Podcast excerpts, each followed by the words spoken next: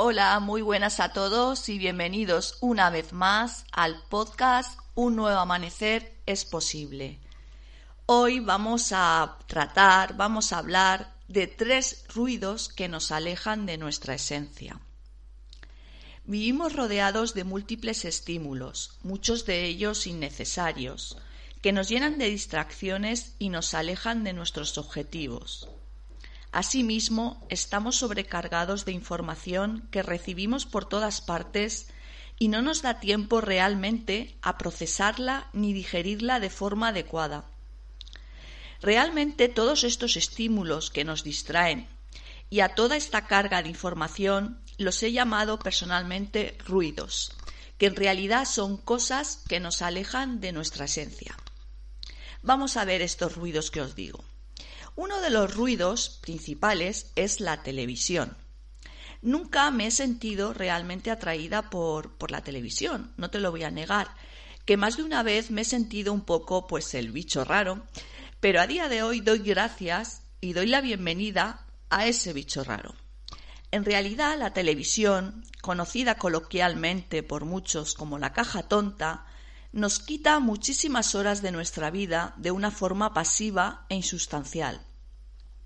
¿Cuántas veces has escuchado decir a alguien que quiere escribir un libro, por ejemplo, terminar un trabajo, estudiar y así un largo etcétera, poniéndose excusas sin sentido sobre que no tenía tiempo y luego se tira a lo mejor dos o tres horas diarias frente al televisor? Incoherente, ¿verdad?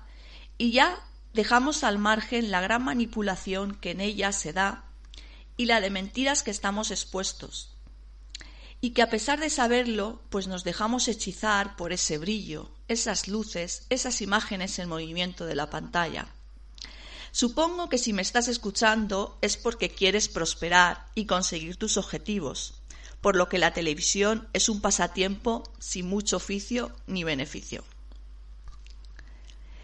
Vamos a ver otro ruido que nos aleja de nuestra esencia, y es Internet y las redes sociales.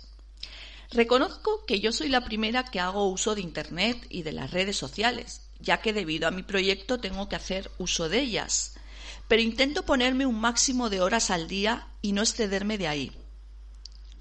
Una de las preguntas que me hicieron hace un tiempo en una entrevista fue si en la era que vivimos de las redes sociales se podía ser espiritual, o algo así venía a decir la pregunta. A lo que yo respondí que era muy difícil, y en realidad lo es, pero no por ello imposible. Si hacemos un mal uso y abuso de las redes sociales, indudablemente será un ruido que nos aleja de nuestra esencia. Tenemos que ser inteligentes si queremos llegar a nuestra esencia y conseguir nuestros objetivos. Tenemos que hacer un buen uso de las redes sociales, es decir, leer cosas que nos nutran, nos hagan crecer, seguir cuentas de personas que admiremos y que han conseguido sus objetivos. En definitiva, hacer un buen uso y, por supuesto, poner un tiempo limitado para ello. De lo contrario, nos saturaremos y nos alejará de nuestro centro y, por supuesto, de nuestra esencia. En cambio, si leemos cosas que nos nutran y seguimos cuentas de personas que nos inspiren, sí que nos pueden ayudar a conectar con nuestra esencia y por ende sí ser espirituales. Y el tercer ruido y último es el acumular cosas. ¿No te ha pasado ir a buscar una cosa y encontrar desorden y agobiarte o estresarte? Te confieso que a mí un montón de veces. Y es que el desorden está comprobado que genera malestar y estrés. ¿Cuántas cosas acumulamos año tras año y las dejamos arrinconadas pensando que tal vez un día las vamos a utilizar? Gran error, ¿verdad? Sabemos de sobra, al menos de forma inconsciente, que no las vamos a usar, pero tendemos a pegarnos demasiado a las cosas, al igual que a las personas. Y todo ello a priori nos genera nerviosismo, malestar y estrés, y como habrás adivinado, nos aleja de nuestra esencia.